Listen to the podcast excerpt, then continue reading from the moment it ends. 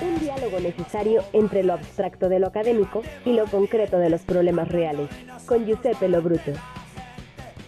Bueno, ya está con nosotros el doctor Giuseppe Lobruto, director del Instituto de Ciencias Sociales y Humanidades. Giuseppe, ¿cómo estás? Buenos días. ¿Qué dice la marea roja? ¿Se dio o no se dio la marea roja, hombre? ¿Qué tal, eh, Ricardo? Un gusto saludarte. Bueno, yo creo que no se dio. Al final, no se dio. Interesantísimo, ¿no? La resistencia eh, demócrata fue importante. Es un mosaico electoral lo que tenemos en Estados Unidos del lado del republicano es una derrota para Trump y para sus, eh, las personas que él eh, candidateó para el, Senado y las diputaciones. Y eh, desde surge una figura, surge, se fortalece una figura que será dentro del Partido Republicano, digamos, un adversario muy fuerte para la candidatura a la presidencia, que es el gobernador de Santis y de Florida. Y del lado demócrata habría que ver dos cosas. El primero, sí, sí es cierto que Biden, a través del voto de los jóvenes, eso es muy importante, entre 18 y 27 años, aunque en términos relativos es, representa solo el 27%, pero es histórico la, la, el hecho de que tantos jóvenes en ese rango de edad hayan ido a votar logra, eh, digamos, resistir a esta marea roja, pero por otro lado, eh, hay un error, en, digamos, en la política económica de los demócratas que todos están señalando, es de eso, bajo evaluar el tema de la, del impacto de la inflación en la clase media y en toda la clase media baja y pobres que hay en Estados Unidos. Creo que eso le pega un poco a los demócratas, van a tener control del, eh, del Senado, eh, con la senadora Cortés, que ex fiscal que llega eh, a, adquirir este escaño, pero bueno, será 51 y 49 con el voto de Kamala Harris, la vicepresidenta, y en, la Cámara baja, en la Cámara de Congreso, de Congreso van a tener eh, minoría, pero bueno, podemos decir que respondiendo a tu pregunta, la marea roja así tal cual no se dio como estaban previendo. Oye, pero tengo la impresión de que no es porque los demócratas sean unas, este, excelentes eh, personalidades, sino que de plano Trump está este, hundido en una locura que pues prefieren a los, a los demócratas, ¿no? Digamos, el, presidente Biden no es precisamente muy querido entre su sociedad, ¿no? Muy buen punto, y lo iba a decir en este segundo momento, efectivamente. hay por un lado, la, de verdad, unas personas impresentables que aliados de Trump que se presentan, eh, neofascistas, gente que cree que el 51% de, la, de, esos, de esos tipos cree que habrá una guerra civil. Ahora te voy a dar un resumen de los principales eh, periódicos a nivel global sobre lo que dijeron en torno a esto, pero es verdad. Eh, los demócratas eh, tampoco salen eh, victoriosos. Hay, señalan algunos que este sistema minusválido electoral de Estados Unidos está casi al colapso y en todo eso hay una reconfiguración enorme en ambos partidos y en el 2024 vamos a ver qué va a suceder, porque Biden esto le puede permitir, por ejemplo, pensar, aunque ya está muy grande, a una reelección, pero los republicanos están en una crisis profunda eh, derivado del contraste entre los impresentables trumpistas y, bueno, todos los demás republicanos que hay tampoco son tan presentables igual que los demócratas. A ver qué sucede. Pero bueno, yo te quería comentar, fíjate los periódicos globales lo que dicen. A mí me llama mucho la, la, atención, por ejemplo, el Der Spiegel de Alemania dice, Biden celebra un buen día para Estados Unidos y se burla de los ultras de Trump. La, la temida hora roja no se materializó. Y Le Monde, eh, que me parece uno de, las, de los periódicos más importantes de Francia, tienen, los aconsejo leer los análisis que hacen, eh, dice que el aborto, el aborto y los excesos del trumpismo alimentaron los buenos puntajes de los demócratas, que es un poco lo que tú dices. Sí, es decir, claro. Son temas tan fuertes. O sea, que, digamos, los, los, principales responsables de la victoria de los demócratas fueron, bueno, no ni siquiera este, todo, específicamente el grupo de Trump, ¿no? Sí, Sí, es que eso es lo que está pasando. Mira, es, una, es un mosaico electoral, es muy complejo poder entender los votos, porque también hubo más elecciones a nivel local y, es una marea roja y blue que se va, digamos, conjuntando, lo que hace difícil también un analista político poder entender también las, eh, digamos, las personalidades locales, cómo se cruzan, entrecruzan con la política nacional. Lo cierto es que los temas centrales, eh, querido Ricardo, como el aborto, el matrimonio entre personas del mismo sexo, o eh, estos aumentos de la xenofobia y de la radicalidad de los eh, trumpistas, también eh, entre los jóvenes eh, hizo que, la, que fueron a salir a votar. Cosa es histórico, digamos, lo que decías, que jóvenes entre 18 y 27 años tuvieron mayor, digamos, presencia electoral. Está el tema de la guerra, que es otro tema. Aquí veía una foto de Zalewski, hmm. el presidente de Ucrania. El, el, tema de la guerra es otro tema fundamental. Hubo una reunión entre Biden y Xi. Afortunadamente parece que ambos están de acuerdo de no usar armas eh, nucleares.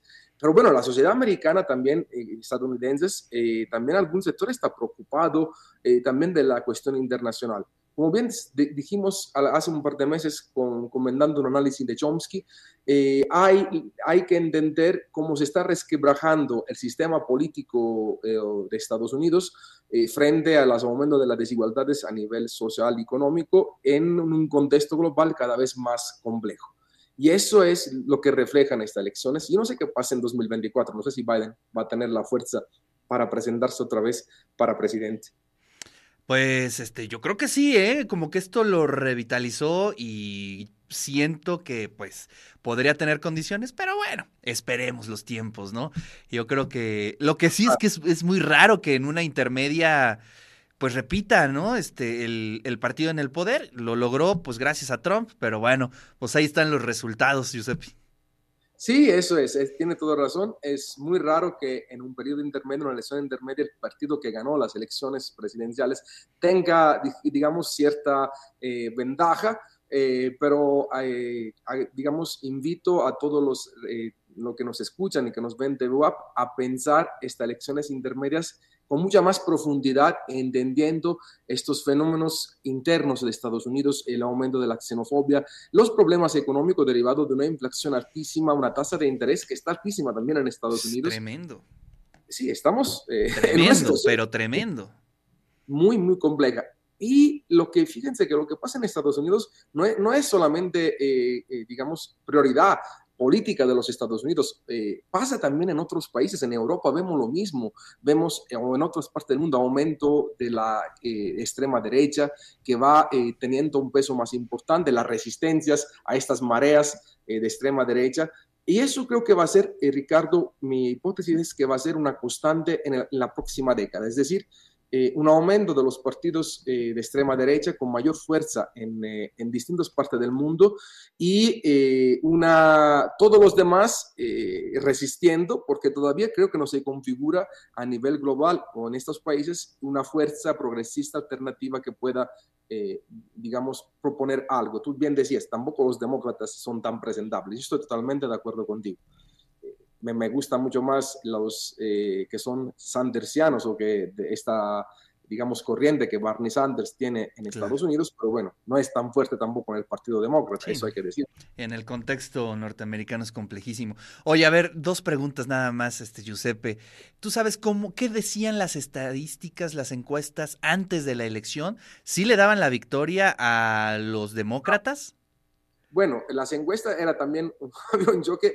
Los, los, los, los, trampistas o los republicanos creían que iban a ganar, que había bastante capacidad de Eso se está volviendo ya un patrón en Estados Unidos, ¿no?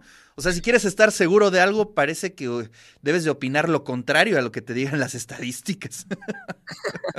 también, también hay que pensar quién paga eso. claro, claro. El sistema de Estados Unidos es un sistema de financiamiento de partidos ilimitado, diría y eh, cada quien manda a hacer encuestas. Lo cierto, eh, digamos, un analista lo que puede ver, puede captar es que después del revés histórico al aborto de la Suprema Corte, eh, gracias, digamos, para los republicanos por los jueces que puso Trump, creó ciertos ambientes de resistencias. Recordémonos que están las dos alas, el Atlántico, el Pacífico, California y Nueva York, que son las alas progresistas que mantienen, digamos, esta ala demócrata.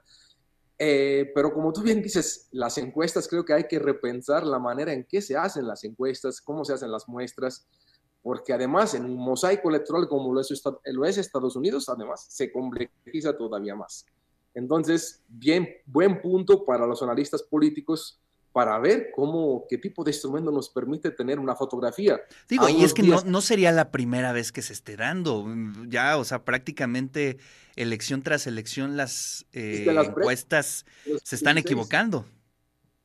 Sí, está esta cosa. ¿Tú te acuerdas que lo platicamos aquí sobre el tema de, de eh, Cambridge Analytica en Inglaterra?